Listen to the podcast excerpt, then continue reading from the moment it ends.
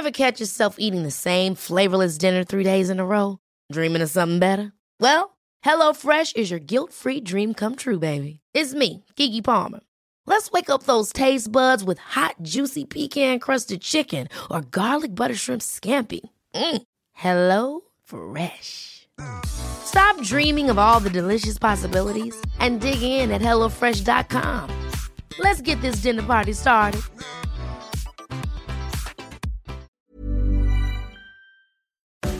Retterview Gedanken und Spaß aus dem Pflasterlaster. mit Sprechwunsch und Sammy Split. It's beginning to look a lot like Christmas. Dieses Ding höre ich übrigens jetzt immer als zweiten oder dritten Post auf TikTok die ganze Zeit. Und ich weiß nicht, ob dir es mal aufgefallen ist, es gibt schon Lebkuchen. Ja, habe ich in den, äh, im, im Supermarkt tatsächlich auch entdeckt.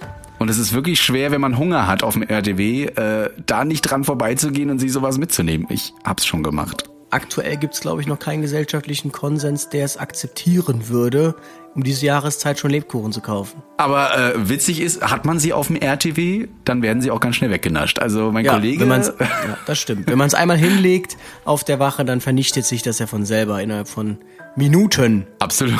Ich bin da immer so der Obladentyp übrigens. Ne? Also falls ihr mal irgendwie ne, was hinlegen wollt, dann äh, gerne Obladen äh, Lebkuchen. Also du bist, du bist gerne Leverkusen, verstehe. ja, auf jeden Fall. Und damit äh, fröhliche Weihnachten hier bei Retterview. Willkommen. Das war jetzt gerade ein Witz übrigens, weil es gibt einen Stadtteil in Leverkusen, der heißt Opladen. Nein. Deshalb äh, Leverkusen Opladen. ja, siehst du, und ich habe ihn nicht verstanden witzig. und ja. ich glaube die Hälfte unserer Hörerinnen auch nicht, weil wir einfach nicht aus deiner Gegend kommen. Ja, das kann natürlich sein. Ähm, ich hoffe aber, dass jetzt natürlich jeder diesen Witz so unglaublich feiert und wir jetzt immer wieder markiert werden, wie lustig doch diese Podcast-Folge schon nach den ersten zwei Minuten ist. 50.000 Follower mehr für Luis für diesen Witz. Woo! Ja, glaube ich tatsächlich noch nicht dran. Apropos, jetzt wo du es gerade ansprichst, der Podcast habe ich gesehen, der, ähm, ich schaue jetzt mal schnell rein, der läuft ja tatsächlich so von den Followerzahlen auch besser als erwartet. Ich habe noch gar nicht reingeguckt, muss ich ganz ehrlich zugeben. Ich glaube, die letzten zwei Wochen habe ich gar nicht mehr in die Statistiken geguckt. Ich habe einfach nur noch hochgeladen und äh, ein paar äh, Stichwörter reingepackt und so und dachte so, ja, Man lass mal laufen. funktioniert einfach nur noch.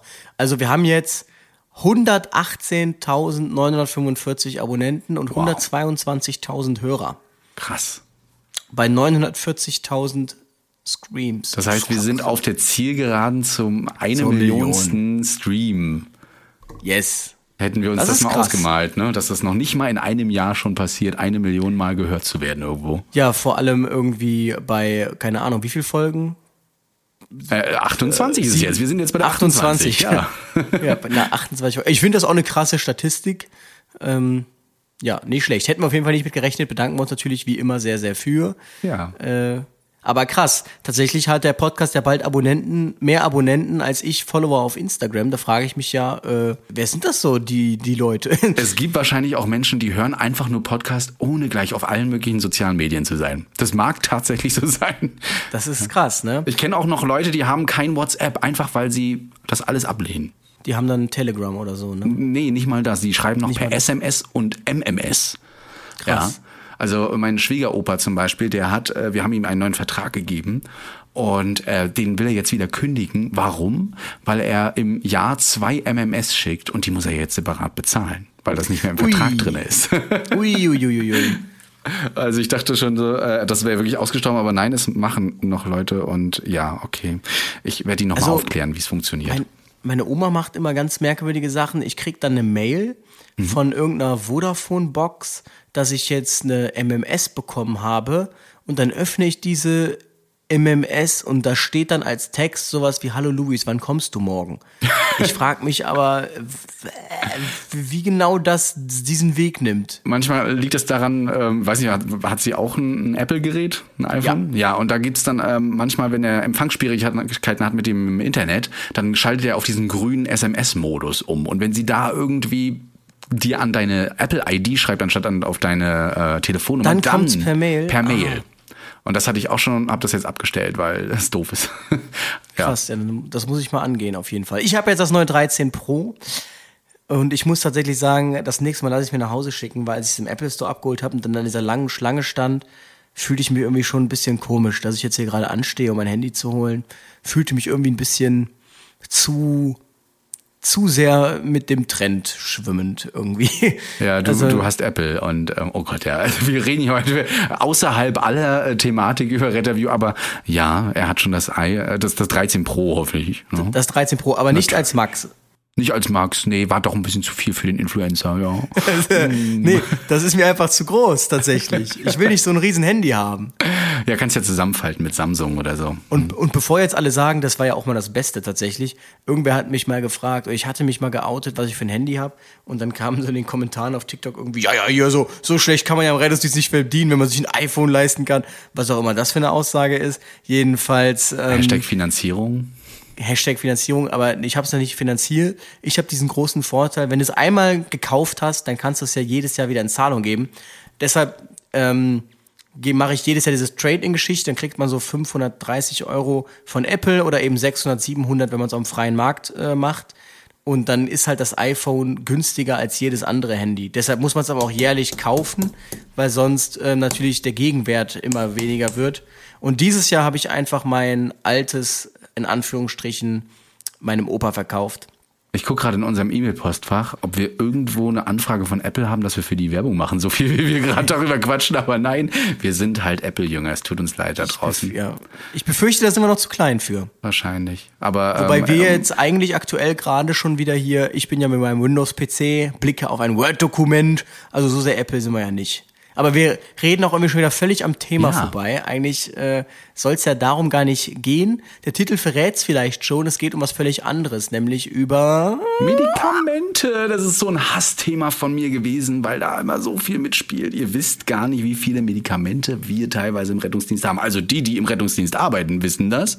Aber alles so drumherum, ähm, das sind ganz schön viele. Ich dachte tatsächlich auch immer nur, wir hätten gar nicht so viel, aber wenn man dann mal sich das so aufschreibt, dann ist es schon eine lange Liste tatsächlich, was man so alles hat. Ja. Und ich denke mal, die äh, Notfallsanitäter-SchülerInnen, die werden sich jetzt richtig freuen, dass wir dieses Thema mal angehen, weil wir nehmen das so ein bisschen auseinander. Wir werden jetzt nicht gleich jedes Medikament in einzeln mit Nebenwirkungen ähm, und Kontraindikationen und hast du nicht gesehen nehmen, aber wir werden auf jeden Fall immer mal zu, zu jedem was äh, erzählen, äh, sodass sich das eigentlich gut merken lässt. Ja, ich hoffe, ihr verzeiht es uns, weil der Podcast reicht dafür nicht aus, ein ganzes Arsenal an Medikamenten wirklich in allen möglichen Eigenschaften zu erklären. Ansonsten müsst ihr euch die S äh, SAPs oder SOP, SOPs, SAAs, so heißen sie, äh, zu Rate ziehen. Da steht ja auch schon ganz schön viel drin. Genau, ihr ruft einfach bei SAP an, genau. größerer Softwarekonzern und fragt dort einfach mal, wie es aussieht. Wie sieht's aus? Habt ihr Medikamente da? Ja. Ähm, womit fangen wir an? Ich habe äh, ja ein bisschen was rausgesucht und mal so auch in meinem Wissen noch von früher gekramt. Ich weiß, wir haben das früher mal Medikamente so in vier Kategorien geteilt. Äh, Herz-Kreislauf-System Medikamente, also fürs Herz-Kreislauf-System, fürs zentrale Nervensystem, für die Atmung und eben so die sonstigen Medikamente im Rettungsdienst. Das müssen wir mal ganz, ganz, kategorisieren. Da werden auch einige ÄrztInnen sagen so, ah, da gibt's aber noch mehr. Wir beschränken uns mal jetzt auf das hier. Vor allem kann man es halt auch ganz anders wiederum sortieren. Man könnte es natürlich auch sortieren nach Krankheitsbildern und ähm, Oder nach ja, Alphabet. Noch im Alphabet. Und da wäre jetzt Genau. auch noch die Frage, Alphabet nach Handelsname oder Wirkstoffname natürlich. Genau, nach das ist nämlich etwas, das muss man ähm, differenzieren. Nämlich vorhin äh, mit einer äh, Freundin gesprochen, die äh, Medizin studiert und dann äh, sagte, äh, haben wir da, genau, ich sagte ihr, ähm, schau doch mal, warum Buscopan äh, nicht mehr in den S2K-Leitlinien empfohlen wird bei Nierenkolik. Und ähm, dann hat sie das herausgefunden, werdet ihr gleich erfahren, warum. Und dann sagte, sagte sie, aber das wird ja immer zusammengegeben mit, ähm, dann meine ich mit Novalgin. Und dann sagte sie, nein, äh, mit Metamizol. Und ja, das ist dann so der Klassiker, es ist nämlich das Gleiche. Also das ist einfach nur ein anderer Name. Novalgin ist der Handelsname, Metamizol der Wirkstoff, sowas. Novaminsulfon ist, glaube ich. Nee, der Wirkstoff ist Metamizol, genau. Genau, ich wollte gerade sagen, Und- äh, ja. Ja. Metamizol ist der Und- Wirkstoff, Novamin so der Name, wie Novaminsulfon oder ja. beziehungsweise Metamizol Natrium 1 Wasser. Ja. Ähm, genau, das ist jedenfalls äh, der Wirkstoff und deshalb kann das auch mal passieren, dass man, wenn die einen immer nur Wirkstoffe lernen, das ist immer das Problem, im Rettungsdienst muss man Wirkstoffe und Handelsnamen lernen. Ähm, Im Medizinstudium reicht es scheinbar, Wirkstoffe zu lernen. Und ähm, der Handelsname ist nicht immer gleich dem Wirkstoff. Also man kann es sich nicht immer, wie jetzt Novagin, Metamizol, man kann es sich nicht immer herleiten. Man könnte sogar im Gegenteil sogar noch Metamizol verwechseln mit dem Wirkstoff von Dormicum. Sag mir mal schnell, wie der nochmal ist. Midazolam. Midazolam, genau. Midazolam, da haben wir es schon dann. Das, das könnte man ja dann. Ja, sehr gut, sehr gut. Das könnte man ja auch schon wieder verwechseln, wobei man es eigentlich schon wieder nicht verwechseln kann, wenn man weiß, dass alles, was auf Arm endet. Äh, aber ja, dazu kommen wir ja jetzt. Dazu, ihr seht schon, wir sind schon mittendrin eigentlich. Ne? Aber vorher sei gesagt, dass wir keine Garantie für alles geben, was wir hier jetzt mitteilen. Wir haben das wirklich nach bestem Wissen und äh, Recherchen und alles äh, rausgeholt. Aber jetzt äh, Recherche und Archiv Bob Andrews heute Ja, mit dabei. Ähm, tatsächlich muss man dazu sagen, also das, wir erheben jetzt natürlich nicht den Anspruch, dass man sagt, äh, man könnte jetzt hier danach irgendwie, äh, müsste man jetzt nicht mehr für die Schule lernen, weil man jetzt so den krass hier alles gehört hat. Ähm, tatsächlich glaube ich, dass es für den Notfalltäter oder Auszubildenden vielleicht interessant ist, einfach ähm, gedanklich zu erahnen, was jetzt als nächstes kommt.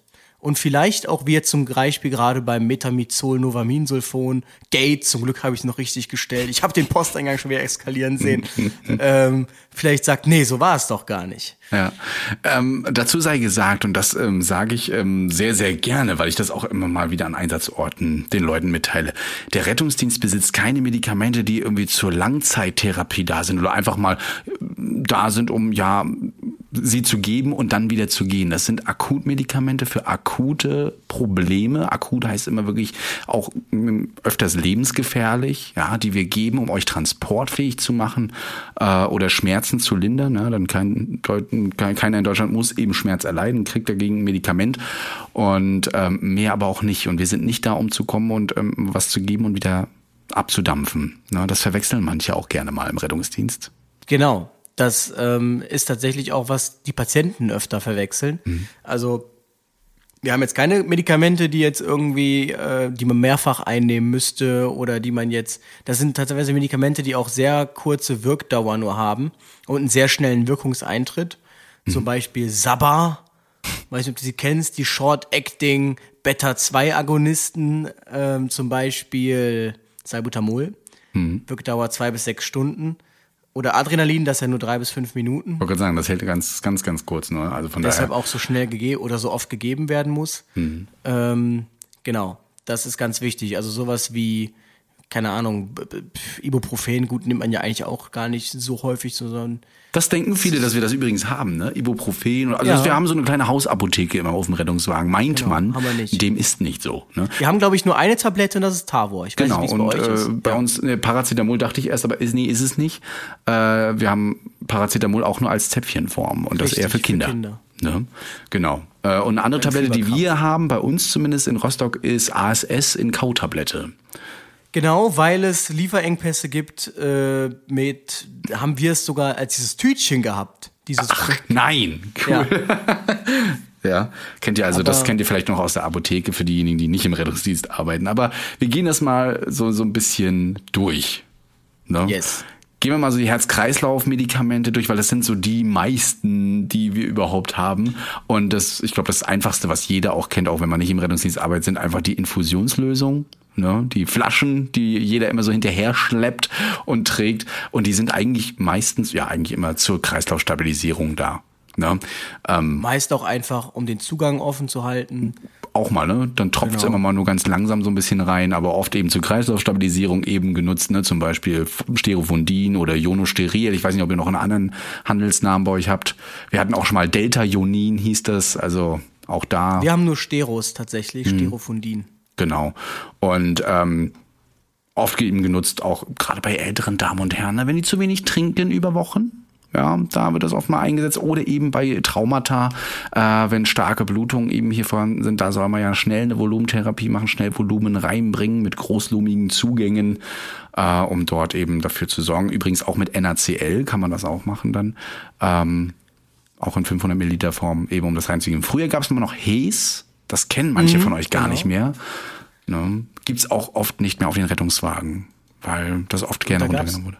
Da gab es einen Grund für, warum das so war. Ja, Hes zieht, entzieht ja dem Körper sehr, sehr viel, äh, also in den Zellen ja auch viel Flüssigkeit und das, ich weiß nicht, warum das genau rausgenommen wurde, das könnt ihr ja gerne mal beantworten. Oder du googelst es ganz kurz.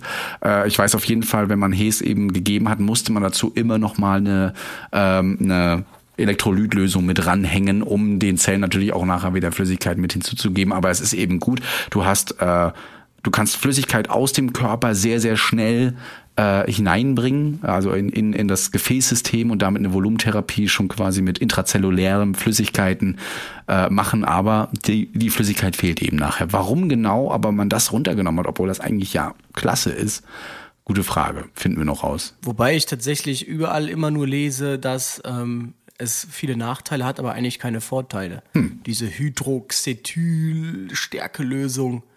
Ja, wer weiß, also Kennst. Hydroxethylstärke, ne? so war das ja, Ja. genau. Hm. Genau, gab es auch als Hyperhes mal und so weiter, aber wie, ich glaube, das ist also erstmal vor deiner Zeit, ich habe es noch gesehen, ich durfte es auch noch anfassen, aber ich weiß gar nicht, ob es noch vor, in deiner Zeit äh, auf dem Rettungswagen überhaupt existierte. Nee, ich glaube, wir hatten es mal, Hm. aber es kam auch relativ, äh, relativ zügig wieder runter. Ja. Ich habe es Ja. auf jeden Fall nicht, äh, also es ist auf jeden Fall juckreizend, das weiß ich. Ähm, also löst immer gerne mal so ein Juckreiz, äh, Juckreiz aus, das war schon immer so ein Nachteil. Ähm, ja, und äh, dieser Juckreiz und äh, die Hautänderungen, die waren nachher auch sehr schwer rückgängig zu machen, also zu behandeln. Und teilweise über Monate hattest du diesen Juckreiz dann noch. Und das ist schon so ein Ding gewesen, hm, nicht so gut. Auch äh, in den Nieren hat das irgendwas, also irgendwas mit Nieren war auch, wie gesagt, nutzen wir nicht so. Ich hätte es nicht ansprechen sollen. Es steht auch gar nicht bei uns eigentlich in den, in den Stichworten drin, aber ja. Ja, jetzt haben wir auf jeden Fall ein Problem. Weil Jetzt- Jetzt, eskaliert der Posteingang. Ah, jetzt, darüber aber freuen wir brauchen ja auch mal ein bisschen Aktion, weil ihr habt echt ganz wenig auf unseren Anrufbeantworter geschrieben, äh, gesprochen, eigentlich gar nichts. Das hat mich mal echt gewundert. Normalerweise kommt immer irgendwas. Ähm, und wir, ein, einer hat uns geschrieben, das werden wir aber nachher mal vorlesen, fand ich ganz süß mit äh, Kinderwinkendem Rettungswagen. No, ganz süß. Der Vorteil von Stereophondin ist ja, dass es ähm, isoton ist. Ne? Also, dass es im Prinzip, Hm. äh, wenn man es gibt, das ist der Sinn dahinter im Prinzip jetzt nichts. Also das Problem ist, man muss sich ja vorstellen, im Körper ähm, findet ja ganz viel, also es findet ja in der Natur überall alles immer Stoffausgleich findet ja statt und äh, Flüssigkeitsausgleich, das ist dann die Osmose oder eben Stoffaustausch, Stoffe diffundieren. Genau. Und ähm, das heißt, wenn man jetzt irgendwas in den Körper führt, der ein abgestimmtes System ist eigentlich, und das hat nicht genau ähm, Die äh, gleiche Konzentration wie. die gleiche Konzentration oder Zusammensetzung eben wie ähm, das Element, in das man es hier reinbringt, dann bewirkt es, dass irgendwo irgendwas passiert, dass zum Beispiel dann aus den Zellen vielleicht alles ins Blut strömt oder sonst irgendwas. Das sind Effekte, die möchte man nicht. Bei Glucose ist das zum Beispiel ein großes Thema. Beim Zucker, der zieht ja ähm, Feuchtigkeit zum Beispiel. Das kennt man ja, wenn man ähm, Dinge trocknen möchte auch, dann nimmt man Reis oder man kann auch Zucker nehmen. Und ähm, deshalb muss man auch beim Zucker aufpassen oder den sehr ähm, hoch äh, verdünnen, weil sonst zieht er dir ähm, sämtliche Flüssigkeit aus allen umliegenden. Äh, Gerade bei der 40-prozentigen Variante und ist übrigens auch sehr venenreizend. Ne? Also genau, deshalb soll auch man es nicht im Schuss geben, sonst nekrotisiert, wenn es dann auch noch daneben geht, tatsächlich.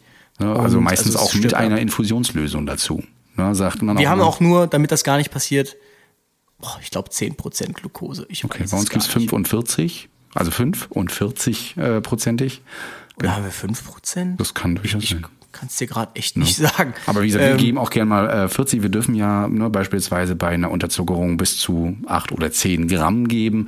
Aber diese, wie gesagt, auch immer mit einer es Elektrolytlösung. 12? Acht Ja, plus ich, ich, vier? 12 Acht habe ich auch schon mal gelesen. 8 im vier- und dann nochmal bis zu 12. Und dann muss aber auch der Arzt danach entscheiden, wie es weitergeht. Ne? Übrigens ähm, habe ich tatsächlich, also in Aachen hatten wir 40-prozentige Glucose. Und zwar in so ganz kleinen äh, Plastik. genau. Äh, Die haben wir auch. Genau. Und es sah eins zu eins aus wie die NaCls, 10 Milliliter, ich glaube 10 Milliliter waren da drin. oder 10 waren's Milliliter, ja, 10. Genau, und es dann exakt aus wie die NaCls, 10 Milliliter, die wir hatten. Hm. Und man hat aufgezogen die Medikamente immer mit den NaCls natürlich, um sie zu verdünnen. Und mir ist in der Hast mal passiert, dass ich ähm, es tatsächlich mit Morphin habe ich mit Glucose aufgezogen. Und äh, ja, wir haben es nicht gegeben, dann, weil es mir dann aufgefallen ist. Aber es sah halt exakt gleich aus. Da sieht man halt wieder Situation Awareness. Ja. Ähm, da muss man aufpassen. Und das äh, ist ja auch das Wichtige, vielleicht bevor wir weitermachen. Wenn ihr jetzt so eine Medikamente aufzieht, bei einer Infusion ist es ja teilweise noch ganz gut sichtbar, was ihr gebt. Ja, aber wenn ihr ein Medikament aufzieht und das dem Arzt gebt, das ist wirklich das A und O, auch so routiniert ihr seid und euch mit dem Arzt gut kennt, zeigt dem Arzt oder dem, der es verabreicht, auf jeden Fall nochmal vorher, was das für ein Medikament ist. Mit dem Fläschchen, dem Etikett der Ampulle, ja, und am besten auch, wie ihr es aufgezogen habt. Ne? Eins auf zehn, ein Milligramm auf zehn Milliliter und so weiter. Das ist ganz wichtig, gerne auch mal laut mit Ansagen und vor allen Dingen auch die äh, Spritzen beschriften. Vergessen auch gerne mal welche. Ja, ich weiß, da eine hier hinten auf dem Pult habe ich eine Adrenalin hingelegt, da drüben liegt äh, Lidocain. Ja, das weiß ich ja. Ne? In der Hast kann das auch mal schief gehen. Da muss man echt aufpassen. Also wir hatten auch ähm, in Aachen Bezeichnung nach Wirkstoff, was dazu führte, war es nach Wirkstoff? Ich meine schon, dass wir äh, Flumazenil hatten und Furosemid. Und auch das in der Hast, es hängt auch noch nebeneinander direkt. Kannst du in der Hast dann einfach äh, Flumazenil genommen anstatt Furosemid. Das eine Furosemid soll entwässern und das andere ist halt das äh, gegen der Gegenspieler zum Dormicum, also beispielsweise zu Benzodiazepin und ähm, hätte jetzt nichts Schlimmes gemacht.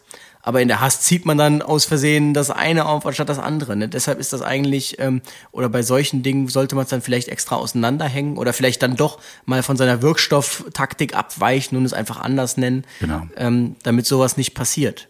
Genau, oder eben die Sortierung eben anders machen, genau. Äh, so haben wir es zum Beispiel gemacht, damit man das wirklich nicht, nicht verwechseln kann, also wirklich drauf geachtet auch. Oder auf den Kopf stellen oder so. Naja. Irgendwie sowas in die Richtung.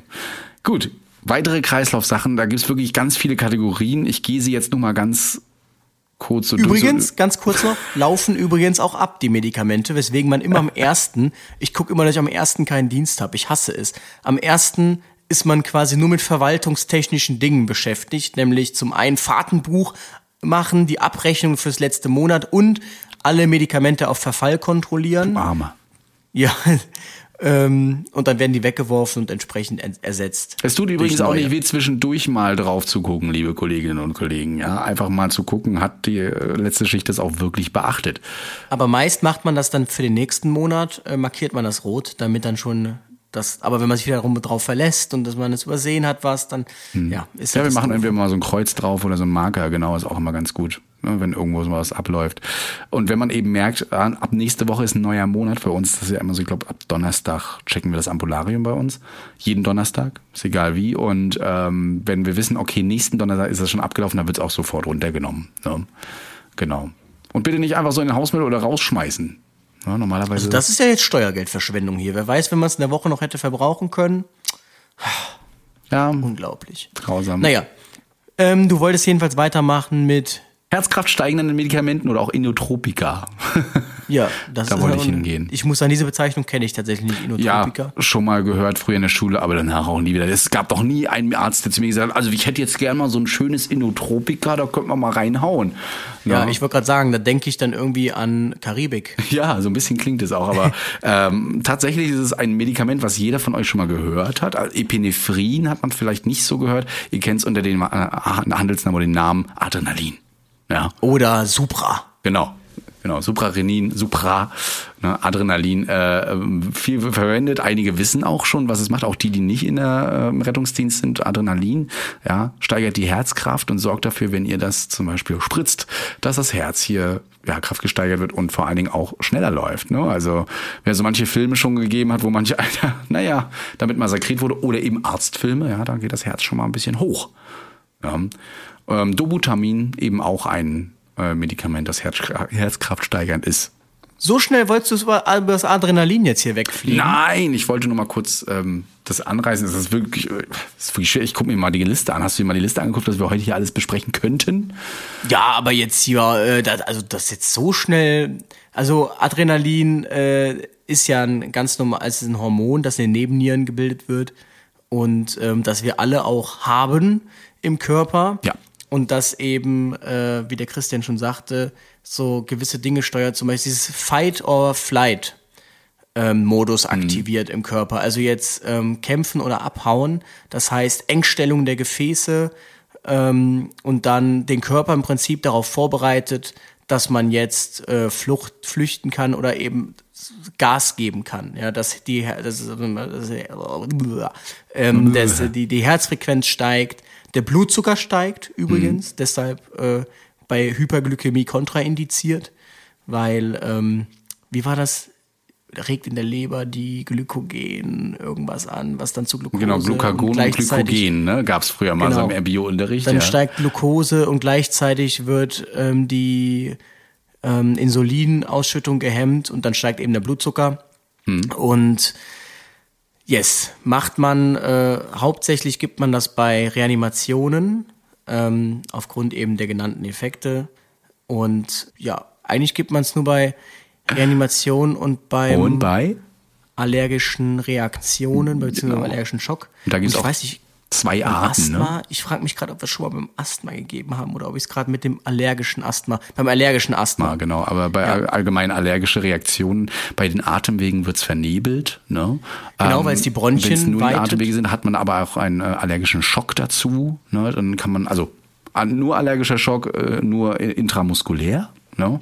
Allergischer Schock mit ähm, Atemnot dazu oder ne? und dann äh, auch noch mit Vernebeln. Und ähm, sorgt eben auch dafür, dass hier die Atem, na, die Bronchien sich auch mit unter dann äh, weiter die Leistungsorgane Herzkreislauf äh, und Herz, äh, Herzkreislauf soll schon die, die Lunge und Herzkreislauf eben hier ähm, gesteig, gestärkt werden und Ist übrigens der Grund, also zum Beispiel ähm, hängt es, hemmt es auch die Uterusaktivität und die Magen-Darm-Aktivität. Es wirkt ja auf die glatte Muskulatur auch. Ähm, Mhm. Ist auch der Grund, warum man genau dann nicht auf Toilette muss, aber vielleicht danach. Das heißt also, Ähm, wenn ihr, wenn ihr dann noch doch ganz doll auf Toilette müsst und ihr wisst, es ist noch weit, fangt an zu laufen und euch irgendwie zu hetzen. Nee, ohne, ungelogen, Ja, aber ja. so ist es. Also ich musste mal beim Joggen. Das Ding ist ja, ich jogge ja, also ich bin ja relativ trainiert, ohne jetzt hier flexen zu wollen. Das heißt aber auch, ich würde jetzt behaupten, mein Adrenalinspiegel, wenn ich so gerade 8, 10 Kilometer laufe, ist nicht mehr der höchste. Weil ich ja in diesem Trott bin einfach. Und wenn ich dann merke, boah, ich muss auf Toilette, ähm, dann fange ich richtig an Gas zu geben, zu sprinten. und dann hat sich das Thema tatsächlich auch, bis ich zu Hause bin, erledigt. Das ist richtig krass. Also wenn ihr mal Aber- äh, Luis im Park seht und er läuft, ja, als wenn es keinen Morgen mehr gibt, dann könnt ihr ihm euch eure Toilette zu Hause anbieten, ja. Genau. Aber ähm, so schaut's aus. Und in relativ tiefen Dosen wirkt es tatsächlich auch dann wieder ähm, Herz, erweitert es zum Beispiel auch die Herzkranzgefäße. Also in hohen Dosen, die wir wahrscheinlich eher nicht erzielen, hat aber eine relativ kurze Wirkdauer, nur drei bis fünf Minuten. Bei der Reanimation habe ich eine Studie gelesen. Ähm, wirkt es, wenn man es super schnell IM gibt, also intramuskulär, genauso wie die erste IV-Gabe. Könnte man also machen. Interessant, Beim das habe ich zum Beispiel noch nie gehört. Da wurde mir noch nie in der Fortbildung mal gesagt. Finde ich cool, ja. Ich weiß tatsächlich nicht, von wann die Studie jetzt war. Die war relativ jung. Das wurde an 20 Schweinen getestet. Die wurden in die Reanimationspflichtigkeit gebracht, dann reanimiert. Und dann hat man eben untersucht, wie jetzt Adrenalin, IV und IM sich unterscheiden. Und bei der ersten Gabe, tatsächlich kann man es auch IM machen. Die armen Schweine. Genau, die armen, Sch die, das war jetzt ein dä.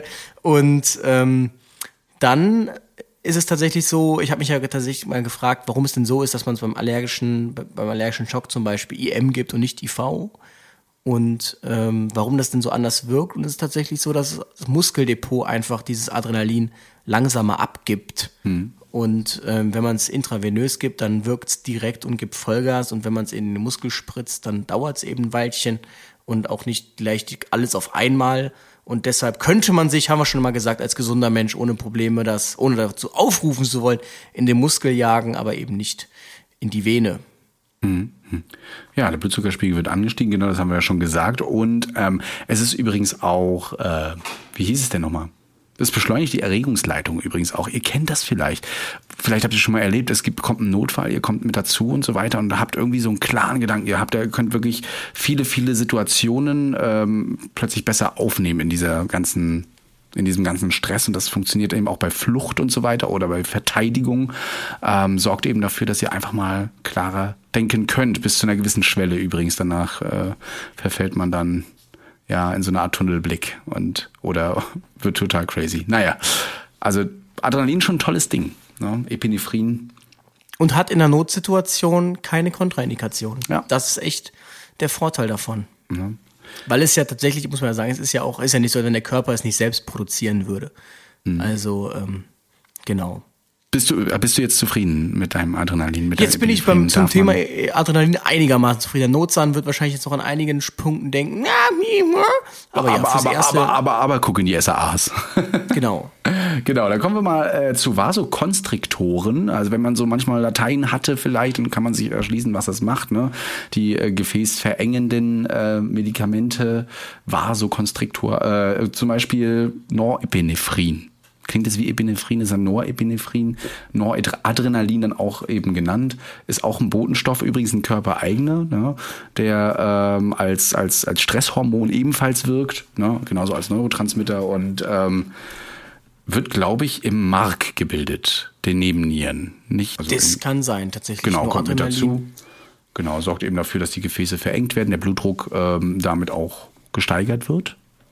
Kriegt man immer als Perfusor, ne? Mhm, genau. NA nennt sie auch gerne mal.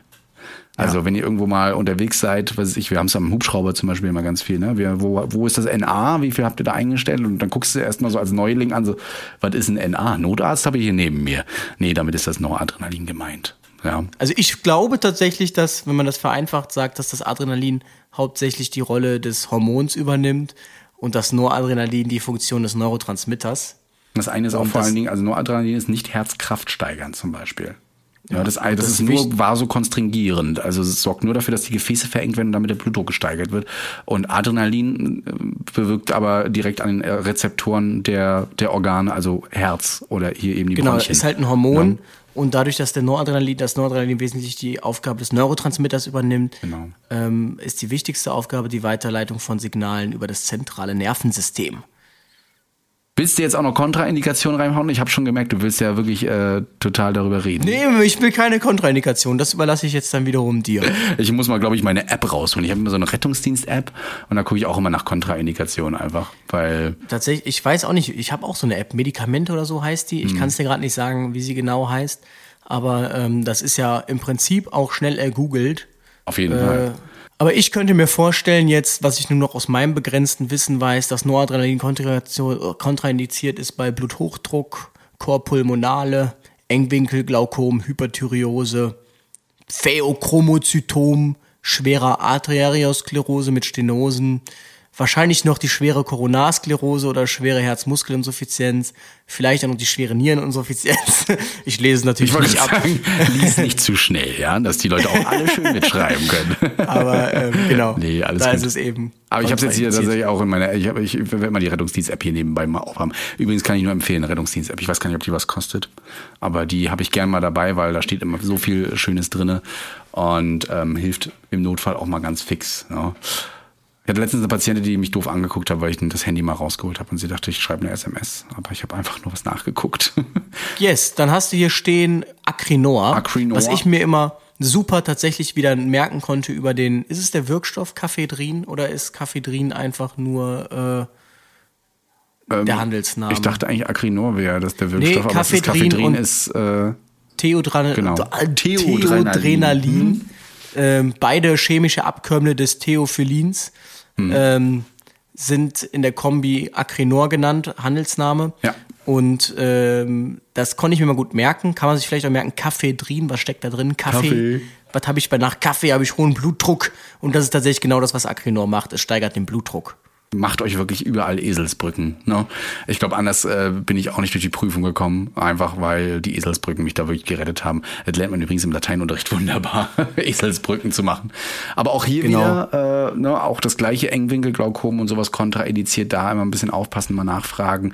Auch bei Volumenmangel soll man es nicht geben. Wusstest du, kurz, ich weiß, ich platz gerade aus mir raus, dass Salbutamol kontraindiziert ist bei einer Hyperthyreose Ja. und bei einer schweren Dass man da? Schilddrüsenüberfunktion einfach mal abfragen muss. Ja. Mhm, was ich habe noch alles keinen Arzt gehört, der das gemacht hat. Ich wollte gerade sagen, ich dachte mir, als ich hier die Kontraindikation von Adrenalin gelesen habe, dachte ich mir, huh, äh, werde ich mal dran denken jetzt in Zukunft. Also äh, äh, von Adrenalin, von äh, Salbutamol. Mhm. Also Hyperthyreose, ähm, Tachyarrhythmie, Kardiomyopathie, okay, schwere KHK, Leberinsuffizienz, Niereninsuffizienz, sind teilweise ja schon Sachen, wo man, also gerade die Hyperthyreose, da muss man aufpassen. Aber Salbutamol, da kommen wir nachher noch zu, wenn wir dann an die respiratorischen Sachen gehen. Kommen wir nachher zu. Aber das Kaffeedrin, wo wir gerade waren, das Acrinor, also das Kaffeeding, das ist dann hauptsächlich, keine Ahnung, wenn jetzt ein Patient kollabiert ist infolge orthostatischer Dysregulation, also synkopiert hm. und äh, dann der Blutdruck vielleicht noch im Keller ist, ähm, dann könnte man mit ein bisschen Acrinor den Blutdruck auch wieder steigern. Ist aber nicht freigegeben, ne, für die Notfallsanitäter? Nee, nee, das ist, äh, welche Freigaben sowieso gemacht werden, das ist klar, das, das müssen sowieso andere entscheiden und die, oder die SAAs. Zumal ich hier in Rostock auch nicht sagen könnte, das dürft ihr alle geben, ging, geht auch gar nicht, das machen alles die ärztlichen Leiter oder LeiterInnen da draußen. There's never been a faster or easier way to start your weight loss journey than with PlushCare. PlushCare accepts most insurance plans and gives you online access to board-certified physicians who can prescribe FDA-approved weight loss medications like Wigovi and Zepbound for those who qualify. Take charge of your health and speak with a board-certified physician about a weight loss plan that's right for you. Get started today at plushcare.com slash weight loss. That's plushcare.com slash weight loss. plushcare.com slash weight loss. Aber tatsächlich Acrinor habe ich gar nicht so oft. Mm -mm. So oft nicht. gegeben. Das Schöne ist, es gibt ein Medikament, das macht genau das Gegenteil von Acrinor. Genau. Das heißt, theoretisch könnte man auch direkt wieder da intervenieren und sich dann so hin und her so links ein bisschen schaukeln und die Patientin oder Patient hat total Kopfschmerzen schon, weil immer hoch und runter geht. Genau, die Vasodilatatoren. Ne? Konstringieren ist immer zusammenziehen, dilatieren immer auseinandergehen. Ja, das geht übrigens mit Pupillen auch ganz gut. Da hört man dieses Wort eben auch. Und ähm, dafür oder auch dafür gibt's eben diese Antihypertensiva, äh, wie zum Beispiel Urapidil. Das kennt man jetzt ganz oft, weil oft kämpfen wir eher gegen hypertensive Krisen an. Ja, und da gibt man dann sehr, sehr gerne eben auch mal das Urapidil. Das ist Blutdruck senkend oder auch Ebrantil. Und genau. Genau. Ähm, auch da äh, immer vorsichtig sein. Vor allen Dingen, äh, wie man es aufzieht, fragt bitte die Ärzte da. Ich glaube, das ist immer in so 15 Milliliter Ampullen. Und dann nimmt dann äh, der gewiefte Notfallsanitäter, Schrägstrich Rettungssanitäter dann gerne mal so eine 20 Milliliter Spritze. Jetzt muss ich wirklich nochmal nachgucken, ob das da war oder beim anderen oder bei Dippy. Ich glaube, es war bei Tipi. Ich glaube, da vergesse ich gerade was. Ich wollte gerade sagen, Urapidil kenne ich als 25 ja, Milligramm. Ich habe es verwechselt gerade mit Tipi.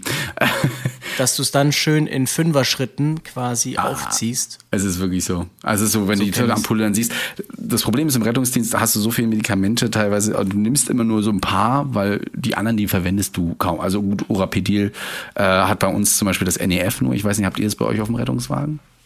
Yes. Yes. Geben wir auch. Tatsächlich auch ohne NEF. Weil es ja auch in den SAAs mit drin steht. Ne? Richtig. Und ähm, das auf jeden Fall zu nehmen, ne? 10 bis 50 Milligramm EV sagt man immer, vor allen Dingen langsam applizieren. Ja, nicht hier. In 5 Milligramm Schritten titriert. Richtig. Deshalb, wenn man das 25 Milligramm, die 25 Milligramm Abpulle aufzieht auf eine 5 Milliliter Spritze, habe ich pro Milliliter 5 Milligramm. Das heißt, ich gebe dann immer so einen Milliliter und dann gucke ich, was passiert. Mhm. Wenn man das im Schuss gibt, dann ist Feierabend. Wichtig bitte nicht bei Schwangerschaft verwenden. Ja, bei Schwangeren, die mal einen hohen Blutdruck haben könnten, da ist es auch vor allem auch, oder eben schon gewordene Mütter in der Stillzeit, da soll man es eigentlich normalerweise auch nicht geben. Ne? Und ähm, was eben passieren kann, haben wir auch gerne mal bei Urapidil, ist Übelkeit, Erbrechen ja, als Nebenwirkung. Kopfschmerzen tatsächlich. Genau, ne, knallt auch nicht rein. Es kann auch dazu führen übrigens, dass äh, Tachykardin oder Bradykardin entstehen, also das Herz schneller schlägt oder eben langsamer. Deswegen ist sowieso bei Medikamentengabe immer die mit Herz-Kreislauf einhergehen und die den beeinflussen, natürlich ein Monitoring immer erforderlich. Ja, um, ja, und ansonsten gucken, man soll ja sowieso bei jedem Medikament nachfragen, ist irgendwas anders, juckt die Haut oder sowas. Und das kann nämlich auch zu, ähm, ähm habe ich noch nie gesehen, ganz ehrlich, bei Aurapidil, aber auch zu anaphylaktischen Reaktionen führen. Aber das ist ja bei jedem Medikament irgendwie machbar, fast jedem Medikament. Ne? Wobei ich tatsächlich auch schon Studien gelesen habe, dass, ähm, weil du sagtest, dass bei einer Präeklampsie äh, wohl auch bei Hypertension man äh, Urapidil geben könnte. Aber mhm. genau, da gibt's auch schon Studien, wie genau sich Urapidil denn auswirkt, wirklich, wenn der Patient einen hämorrhagischen Schlaganfall hat. Und äh, das ist immer, also beim Patienten zum Beispiel, der Hämo, einen, Hämorrha einen Schlaganfall hat, sagt man immer, man soll eigentlich keinen Blutdruck senken. Der hat meist einen sehr hohen Blutdruck. Mhm. Meist ist das auch die Ursache damit überhaupt noch was ankommt. Aber auch da äh, habe ich jetzt auch schon Studien gelesen, wie weit man denn dann vielleicht. Ich wollte gerade sagen, bis zu einem gewissen Blutdruck. Ne? Also äh, man bei einem 250er systolischen Blutdruck, da sollte es den schon mal ein bisschen senken. Ne? Aber man sollte da auch nicht zu tief rangehen. Ich möchte behaupten, so bei 180, 170 systolisch. Äh, bis dahin ist es äh, erstmal in Ordnung, das zu senken. Ja, also unter 200 auf jeden Fall. Aber ähm, da bitte immer aufpassen. Ich würde mir da auch einen Arzt ranholen. Also meistens hat man, äh, wenn man so einen Schlaganfall durch Bluthochdruck hat, sowieso schon einige andere Hausmedikamente mit dabei. Und da bin ich sowieso immer super vorsichtig, was es angeht, da noch irgendwie was geben zu wollen, wenn ich es denn dürfte. Ne? Also wäre ich sowieso. Deswegen passt da immer auf, guckt euch die Medikamentenliste an und wenn ihr euch nicht unsicher seid, dann holt euch einen Arzt dazu. Ganz einfach, eine Ärztin. Ne? Ja, hier wird noch fleißig getippt, hier wird noch recherchiert, hier wird noch geguckt. Ja, ich habe nur gerade die, ähm, die Studie gesucht, weil mich das tatsächlich jetzt interessiert hat. Ich habe sie gerade gefunden. Antihypertensive Therapie, Taktik in hypertensiver Krise, kompliziert bei hämorrhagischem Stroke. So heißt diese Studie. Also jetzt, das war jetzt übersetzt aus dem Englischen ins Deutsche. Ja. Antihypertensive Therapy, Tactics in Hypertensive Crisis, complicated by hemorrhagic stroke. Aber dauert jetzt tatsächlich gerade, bis es Das lädt. werden wahrscheinlich jetzt Ja. andere hier wahrscheinlich auch noch machen.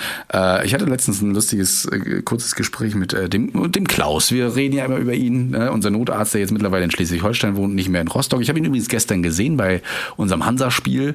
Äh, da ist er nämlich Notarzt gewesen. Ähm, war schön. Auf jeden Fall hat ihn das mal beschäftigt wegen Salbutamol, Atrovent. Ich weiß, wir gehen nachher erst drauf ein, aber das sind so zwei Medikamente, die gibt man immer zusammen.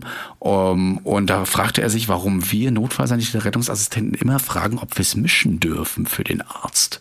Na, das wurde uns mal vorgegeben und er sagte, du, im Studium kriegen wir das immer so. Aber er ist dann auch genauso wie du und ich. Es muss, wir müssen gleich nachgucken. Wie war das nochmal? Schnell mal nachsuchen und so weiter. Das ist äh, schön, wie wir uns da so gleichen alle. also wenn ich mich da irgendwas frage, dann gehe ich nicht erst zu 5000 anderen Leuten und frage, du, weißt du übrigens, äh, wie läuft denn das jetzt hier, sondern dann recherchiere ich das meistens selbst. Ich habe ein Handy, ich habe Google und hoffe, dass ich das Richtige finde. Yes. Ne? Es steht übrigens in der Studie unter anderem, dass ähm, die Target Blood Pressure Levels, also dass der Zielblutdruck innerhalb von 20 Minuten erreicht werden sollte, weil eine langsame Blutdruckreduktion mit einer schlechteren Prognose ähm, assoziiert ist. Und dass Ebrantil aber eine effektive und sichere antihypertensives Medikament ist. Dennoch ist es für euch, ich, ich, ich habe immer ein bisschen Angst, dass die dann ankommen, ja, aber der Louis hat gesagt, er hat in der und der Studie gelesen. Also Leute, wirklich, äh, die SOPs, SAAs, wie auch immer ihr sie nennen möchtet, die sind für euch maßgeblich. Ne? Abweichungen aufgrund irgendwelcher Studien können sich da eben Genau, das wär's noch. Akademiker An leisten. der Einsatzstelle, hört mal, aber der Luis, äh, der hat in der und der Studie Echt? gelesen. Deswegen bin ich immer ein äh, bisschen vorsichtig hier mit solchen Aussagen. Deswegen schwitze ich auch tatsächlich mal bei diesem Thema Medikamente, weil das kann auch immer ganz schön nach hinten losgehen, wenn äh, da einer sagt, Aber, also was die Studie auch sagt, ist tatsächlich, ähm, ich kann sie dir ja mal schicken, dann kannst du sie in die, keine Ahnung was tun, dass tatsächlich ähm, Blutdruckwerte von 136 bis 149 Millimeter Quecksilbersäule für Patienten mit, ähm, Antihypertens mit hypertensiver Krise, kompliziert durch hämorrhagischen Stroke, dass die ähm, diese Blutdruckwerte mit einem besseren Überleben ähm, verbunden sind.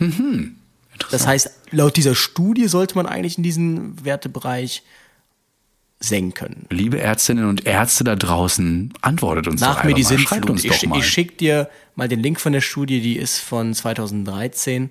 Ich meine, es hat sich ja nicht durchgesetzt, also vielleicht war die auch nicht repräsentativ. Ich habe sie gerade nur überflogen. Na toll, jetzt Ähm. beschäftigen wir uns mit Ding von 2013, was ich wahrscheinlich noch nicht mal durchgesetzt Wir packen es einfach mal rein. Ihr schreibt uns per E-Mail, haut das E-Mail-Postfach voll. Äh, wir haben ja ein bisschen Zeit. Ich bin jetzt sowieso in Köln und da kann ich die Zeit im Hotel oder auf ähm, der Promenade einfach mal nutzen, eure E-Mails dann zu beantworten. Den Shitstorm über Urapidil und Blutdrucksenkung im Allgemeinen bei hämorrhagischen, Sch- bei hämorrhagischen Apoplexen oder so. Ja. Genau. Schön. Weiter im Text. Weiter im Text die Anti Anticholinerika. Ja. Äh, Atropin wäre damit zum Beispiel. Blockieren den Parasympathikus. Ähm, und da ist Atro- Atropin eben ganz groß in Mode. Genau. Wo wird es verwendet? Bei der bradikaden Herzrhythmusstörung. Also wenn das Herz langsam schlägt und dann auch noch unregelmäßig oder eben auch ähm, mal gelesen, bei einer Vergiftung mit Alkylphosphaten, da kann man es dann auch geben. Ähm, E605 Intox. zum Beispiel. ich finde ich immer gut, das war früher schon mal. E605 Intox. Was? Ja, klingt gut. Ne? Genau. Genau. Natürlich auch hier wieder das Engwinkelglaukom, wenn das vorherrscht, bitte nicht nehmen. Auch bei Schwangerschaft soll man es nicht unbedingt geben ne? und in der Stillzeit auch kontraindiziert. Und es kann natürlich auch dazu führen, äh, wenn man dafür zu viel gibt oder zu schnell gibt, dass es zu Tachykardien kommt oder eben zum Glaukom. Ja, also da bitte immer ein bisschen Yes. drauf achten. Ja. Ähm, es macht übrigens den Mund gern mal trocken. Davon berichten, die wollen dann immer gern trinken, die Leute. Haben sie was zu trinken? Da haben sie wirklich nichts zu trinken. Mein Mund ist so trocken. Äh, am besten die Leute ein bisschen darauf vorbereiten, dass der Mund davon doch mal ein bisschen trocken werden kann. Ja. Hast du es denn wirklich schon so oft appliziert? Nee, aber äh, wenn, also ich hatte in letzter Zeit wirklich ein paar ähm, BAAs, ne, Bradykade Arrhythmia absoluta und äh, da haben wir das dann auch immer mit angesagt. Einfach weil das schon öfter vorgekommen ist und Atropin war da einfach mal Mode. Gut, mehr muss man dazu eigentlich gar nicht sagen. Ähm, dann die Antiagiosa, ja, Herzdurchblutung wird hierbei verbessert, ähm, zum Beispiel durch Nitro. Ja, äh, Haben wir übrigens als IV-Lösung unter anderem. Nitro als IV? Ach was? Ja, das finde ich auch interessant. Ja, ich war auch fasziniert, es zu sehen, tatsächlich. Aber wir haben es. Nitrolingual als ähm, Richtig. Handelsname. Ne? Das ist ja eigentlich dieses kleine Sprühmedikament, wo man immer auf dem Protokoll reinschreibt, ein Hub. Ja. Ich glaube, das ist auch fast das Einzige, wo man das hat. Ja. Ganz vorsichtig sein mit dem Ding. Äh, ich weiß, ich weiß nicht, also ich habe letztens gestaunt, dass Nitro auch indiziert bei Hyper, Hypertonie ist. Mittlerweile, Ne? Das war ja Mittlerweile. lange Zeit ein Off-Label-Use. Richtig. Also ein, äh, eine Nebenwirkung, die aber nicht zugelassen war als, äh, Ja. als, als Haupteinsatz. Und ich musste tatsächlich jetzt mal nachgucken. Es steht tatsächlich hier auch überall drin als Hypertonie-Medikament. Ich glaube, in den SAAs steht es auch drin, habe ich gesehen. Da gab es den Unterschied zwischen Nitrogeben oder Urapidil. Genau, das Problem ist eben, dass es schlecht zu steuern ist. Mhm. Und der Klassiker ist ja eigentlich, dass es immer beim Herzinfarkt mit dabei war. Mhm. Ähm, wenn die Patienten so einen starken Brustschmerz haben und so weiter und so fort, dass man dann so einen Sprüher gibt, dann äh, führt das zu einer Vasodilatation, also sprich die Gefäße werden weitgestellt. Einige sprühen das auch beim Zugang legen, zum Beispiel auf die Venen, Ja. wenn die Venen so schlecht sind. Das ist übrigens ein Off-Label-Use, ne? Das äh, denke ich mir dann auch jedes Mal. Und ähm, das soll auch eben die Vorlast senken. Und ähm, deshalb ist das da relativ gern gesehen. Das Problem ist eben, es ist relativ schlecht zu berechnen, wie alles, was man irgendwie oral da so gibt, genau wie Biotensin ja auch. Ähm, das heißt, kann auch sein, dass der Patient dann mal blutdruckmäßig 30 Millimeter Quecksilbersäule verliert. Wobei das ja besser ist, als ihn langsam zu senken, wie wir gerade gehört haben. Ja, aber sorgt übrigens auch für Kopfschmerzen. Ne? Also das ist so, wenn du Nitri gibst, immer gleich sagen, es könnte sein, dass sie Kopfschmerzen bekommen. Das ist normal. Ja, Eine der stimmt. häufigsten Nebenwirkungen übrigens mit dabei. Ne? Und eben auch die Hypotonie dann. Ähm, deswegen also Nitro ganz vorsichtig. Bitte vorher immer einmal erstmal irgendwo anders hinsprühen. Ja, möglichst nicht in eure Richtung. Übrigens ein Hub sind 0,4 Milligramm. Ja, ähm, nur mal so für diejenigen, die das mal berechnen wollten oder sowas ähnliches. Gibt man gern bei Angina pectoris ja, oder pektanginösen Beschwerden. Herzinfarkt ist es tatsächlich auch Brustenge. indiziert, aber habe ich selten noch gesehen. Äh, nee, stimmt. Ja, wir sparen uns das auch komplett tatsächlich mittlerweile. Also ich habe manche Ärzte, die machen äh, das noch. Ja, gib ihnen schon mal einen. Acerbarin. Ja, genau. Und du hast eigentlich ASS, Heparin und genau, aber genau. Kardiales Lungenödem kann das übrigens auch gegeben werden. Genau, das stimmt. Genau. Aber ich finde ja, eigentlich müsste Atropin ja Nitro heißen.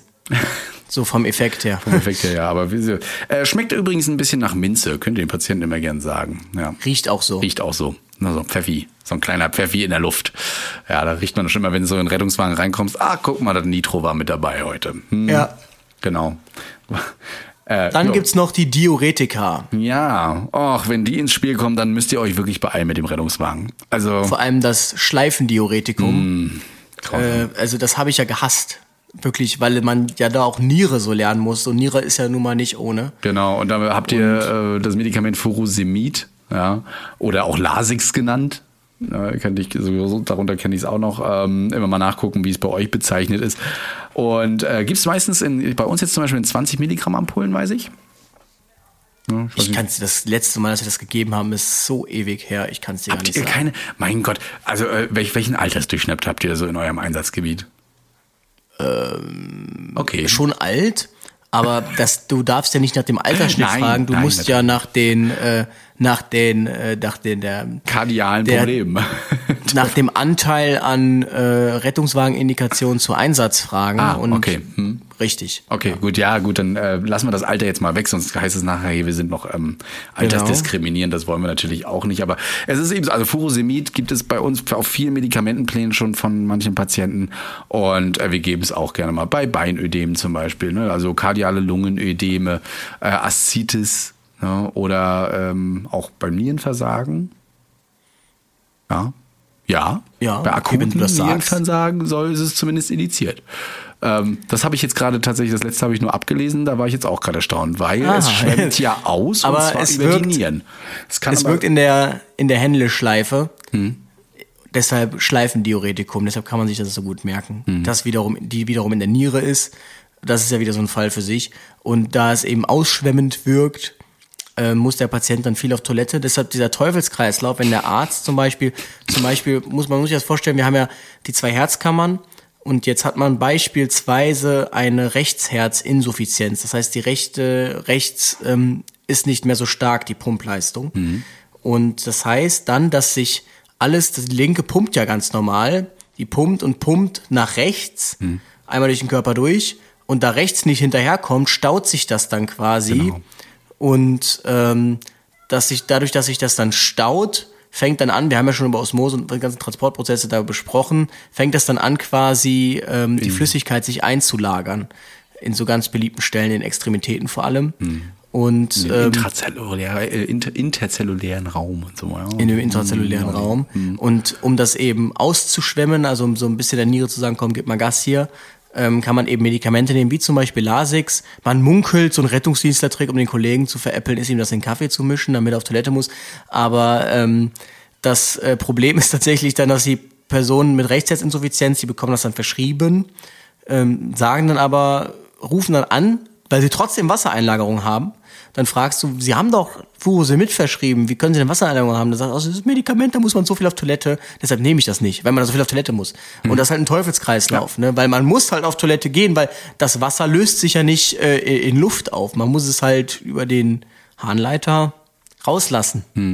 Komisch. Nee, aber wie gesagt, äh, wenn wir das geben und äh, ihr müsst losfahren, fragt den Notarzt, ob wir das nicht im, im, Rettungswagen geben können, wenn die Patientin schon auf der Trage liegt äh, und ihr quasi abfahrbereit seid.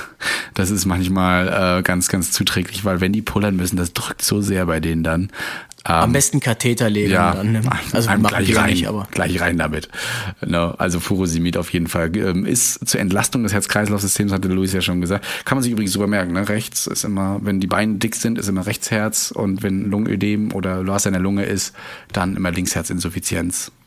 Wobei ja die Rechtsherz meist aufs, Link, aufs Linksherz äh, überschwappt und dann ist es eine glo globale, Globale Herzinsuffizienz. Hitze. Oh ja, ne, und die kommt dann mit dazu. Genau. Möchte man nicht haben. Ja, ansonsten äh, bei äh, Hypokaliämie, die man jetzt nicht unbedingt immer feststellen kann, weil ihr habt kein Labor großartig da, soll man es aber nicht nehmen. Also wenn ihr sagen schon, ich habe sowieso immer so einen niedrigen Kaliumwert, dann soll das nicht genommen werden. Und natürlich, wenn die Leute dehydriert sind, ergibt auch gar keinen Sinn irgendwie, ne? Ja, man muss es wahrscheinlich hinschreiben, aber ja. Ja, wahrscheinlich. Ja, Also genau, also wenn die auch ausgetrocknet sind und sowas. Und wenn sie nicht mehr, schon lange nicht mehr auf Toilette gegangen sind. Also eine Anurie, ähm, da sollte man es auch nicht unbedingt geben. Verstehe ich auch nicht so richtig, steht aber hier drinne. Ja, wer weiß. Vielleicht erhöht sich dann irgendwo ein Druck, weil wenn sie lange nicht auf Toilette sind, vielleicht haben sie ja dann einen Harnverhalt und dadurch, dass du dann aber nochmal das Ganze beschleunigst, ich weiß es nicht. Ja, kann Man kann aber- jetzt vielleicht mal, können wir mal hier den Dr. Sex einladen, unseren Urologen? Na, der kann uns das doch mal erklären wahrscheinlich. Der kann uns das doch mal erklären. Kann Genau. übrigens auch die Nebenwirkungen, weil ja äh, Sachen ausgeschwemmt, also Flüssigkeit ausgeschwemmt wird, auch zu Hypotonie führen. Ne? Also der Blutdruck immer wieder überprüfen bitte. Ja, kann auch zu Thrombosen führen. Klar, wir führen Flüssigkeit aus. Das kann jetzt nicht sagen, das Blut wird trockener, aber es kann schon dafür zu führen, dass dann Thrombosen auch entstehen. Ähm, deswegen da auch mal ein bisschen mit drauf achten. Die Frage ist, jetzt sind wir gerade bei, ähm, bei der Niere. Sollen wir denn ganz kurz die, äh, die Nierenkolik mitnehmen? Inwiefern? Achso, äh, du willst jetzt in die Nierenkolik und äh, Nur Buscopan die zwei Medikamente, ja? weil die geben wir eigentlich, gibt man die ja bei nichts anderem jetzt groß, außer jetzt vielleicht zu Anbeginn einer Schmerztherapie, aber ähm, bei Nierenkoliken ist es nämlich so, also das ist mal ganz typisch, dass die Patienten dann dieses, äh, diese schwellenförmigen Schmerzen haben und äh, deshalb haben halt oder Nierenstein. Wellen? Wellenförmig, ja. Nieren, genau. Nierenstein, das tut dann weh und ähm, über die, über die, der Versuch, wird ja versucht auszutreiben, dieser Nierenstein und diese Wellenbewegung, das spürt man halt immer, wenn die Niere gerade mal versucht. Und ähm, das erfüllt man dann eben auch, wenn man so klopft hinten auf den Rücken, unten so auf Beckenhöhe und die dann schon Aua sagen, dann weiß man schon, was, los, schon, ist. was los ist. Und weil das unfassbare Schmerzen sind, ähm, empfiehlt sich, gibt's dann äh, tatsächlich lange Zeit hat es das gegeben, Novalgin und Buscopan. Also Metamizol und Butylscopalamin. Polamin, ja. Mhm. Genau. Und jetzt habe ich aber gehört, letztens, wir hatten das tatsächlich letztens mal gegeben, Novalgin, Buscopan. Novalgin ist ein Schmerzmedikament, Buscopan soll das Ganze ein bisschen lockern. Und ähm, tatsächlich habe ich jetzt aber letztens erfahren, dass das in den S2K-Leitlinien nicht mehr empfohlen wird, das Buscopan. Die hab's trotzdem Und gemacht. ähm, ja, tatsächlich, wir haben es danach erst äh, erfahren. Ich weiß nicht, wusstest du das, dass es raus ist? Nein. Nee, aber es gibt eine ganz einfache Begründung und wir haben auch letztens ja mit Dr. Sex, deshalb kam ich drauf, darüber gesprochen, mit dem Volker, der sagte das auch nochmal explizit, dass es raus ist, weil ähm, man herausgefunden hat, damit es einen Effekt hat, dieses Buscopan, müsste man das in extrem hohen Dosen geben, weil es so schlecht resorbiert wird. Und das Problem ist, wenn du es in diesen hohen Dosen gibst, dann überwiegen die Nebenwirkungen quasi der Wirkung und deshalb soll man es gar nicht Genau, geben. Nebenwirkungen, Hypotonie, Tachyarrhythmia kann da auch dazukommen, ne? also ein unregelmäßiger Herzschlag und auch hier wieder die Mundtrockenheit, aber das ist, glaube ich, das kleinste Problem, aber das Engwinkelglaukom kann auf jeden Fall da auch vorkommen und deswegen Glaukom, ich kann nicht mehr. Ich der Christian die ganze Zeit mit diesem Glaukom. Ja, Ja, du weißt, also ich weiß gar nicht, vielleicht bin ich auch einfach betroffen, weil uns das so oft gesagt wurde, dieses Glaukom, wir mal alle tierisch, ist halt doof, ne? Also, ähm, Bist du irgendwie von der von den Ophthalmologen, von den von den Augenheilkundlern dafür bezahlt worden, jetzt immer aufs Engwinkelglaukom hinzuweisen? Ja, und von Apollo Egal was er sagt, am Ende. Ach ja, und übrigens denkt dran, das Engwinkelglaukom, das wäre mir noch mal wichtig. na ja, also äh, es wurde uns oft einmal auch, ich weiß gar nicht wer, ich glaube, ich glaube nur eine Ärztin, die das so oft erwähnt hat, wo es Engwinkelglaukome immer gibt und das war immer das Wichtigste für sie, aber egal. Schöne Grüße Jedenfalls, wer es nachlesen will, es steht auch tatsächlich in der S2K-Leitlinie Hm. in der letzten mit dem Buscopan, dass man nur noch Metamizol geben soll, sprich Novalgin. Morphin soll man ja eigentlich nicht geben, weil es nämlich genau auf diese Muskulatur anregend wirkt, meine ich, das Morphin und eben nicht entspannt. Wobei da man wieder diskutiert, ist ja eigentlich eine Nebenwirkung und eigentlich ist die Wirkung des Morphins ja dann höher bezüglich Schmerzen. Kann man jetzt wieder hin und her diskutieren, aber ähm, ja, Novalgin muss man mal aufpassen, weil es eben tatsächlich nicht wenige Menschen gibt, die darauf allergisch reagieren. Deshalb immer vorher fragen, Oh am besten ja. haben sie das schon mal genommen, das Novalgin. Hast du schon mal erlebt, allergische Reaktion auf Nomarin? Nein. Oha. Oder habe ich's? Ich glaube schon, doch. Also ich habe es schon erlebt, ähm, hat eigen, eigen appliziert, also quasi noch nie genommen und jetzt tut was weh und ähm, ach ja, also mir geht's damit immer ganz gut, jetzt habe ich meinem Mann mal gegeben und dann stehst du da. Ja, dicke Zunge und alles mögliche, der Mann droht zu ersticken. Äh, und irgendwann hat das Herz dann auch gesagt, Bradykardie, finde ich gut. Ähm, also noch nie unseren Notarzt, den wir da hatten, so schwitzen sehen da einmal. Ganz, ganz kurz nur, aber ähm, er war schon etwas aufgeregt. Abgestürzt ist. Ist mir gerade das Handy und markieren.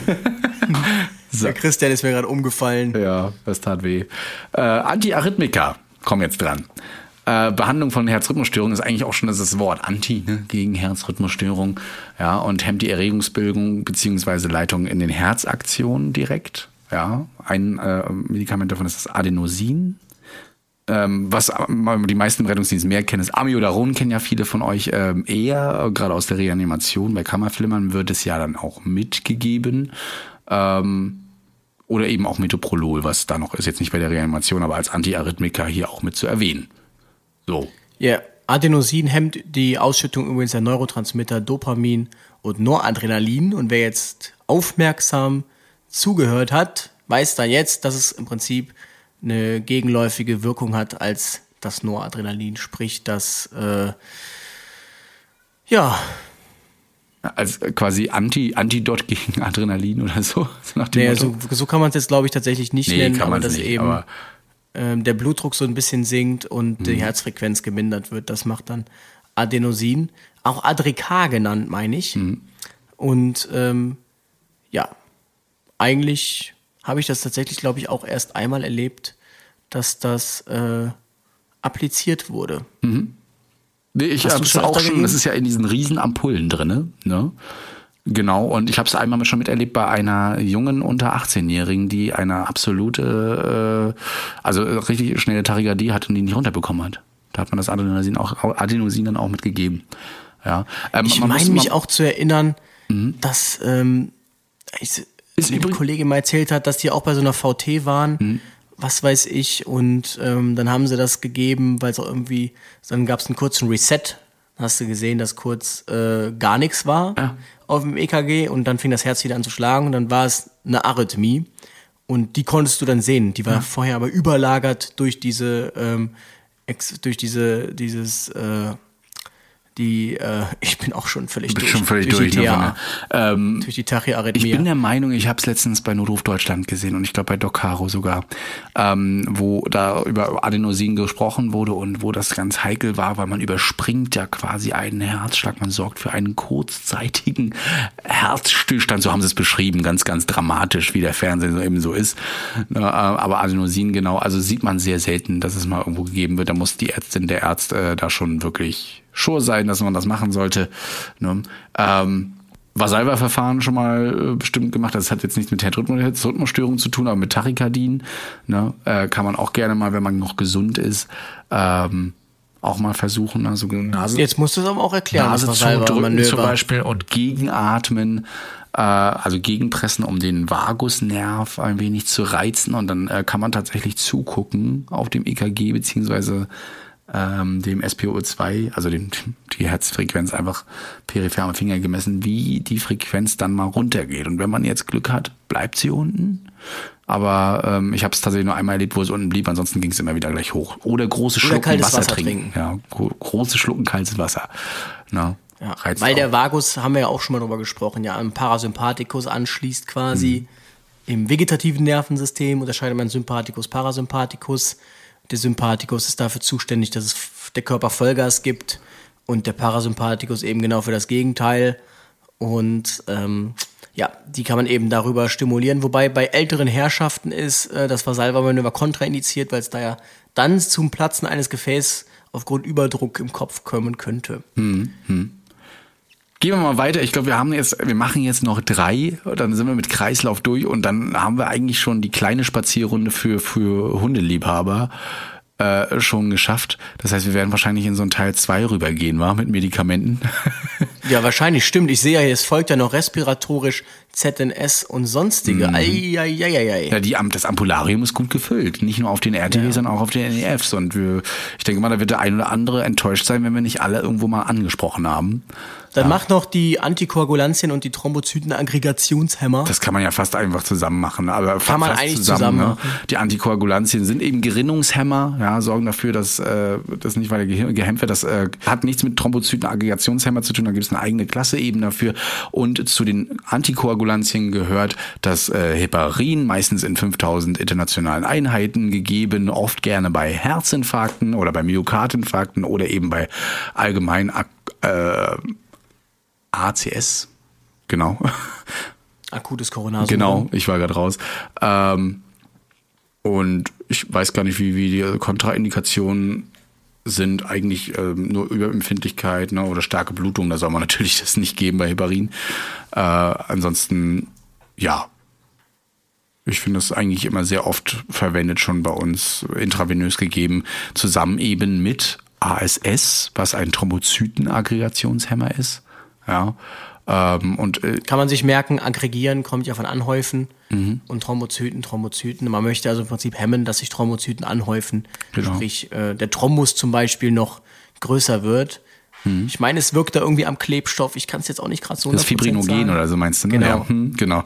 Äh, also das soll einfach dafür sorgen, dass das nicht erst aufkommt, dass dann noch mehr. Also ein Herzinfarkt ist nicht unbedingt immer nur ein, Verschl kompletter Verschluss. Das kann auch eine Verengung durch äh, eben so eine Ansammlung mitunter sein ähm, oder durch eine ne, durch, durch eine Verwirbelung, äh, die da schon entsteht und damit das nicht noch weiter entsteht, vielleicht sogar sich ein bisschen auflöst. Bisschen, eigentlich nicht. Damit das Blut quasi so richtig schön an dieser Engstelle aber noch vorbei Ja, flutscht. das schon so richtig wird schön zum einen gleitet. verdünnt und zum anderen verhindert in Anführungsstrichen, dass äh, da das ganze Ding noch größer wird Mhm. an der Stelle.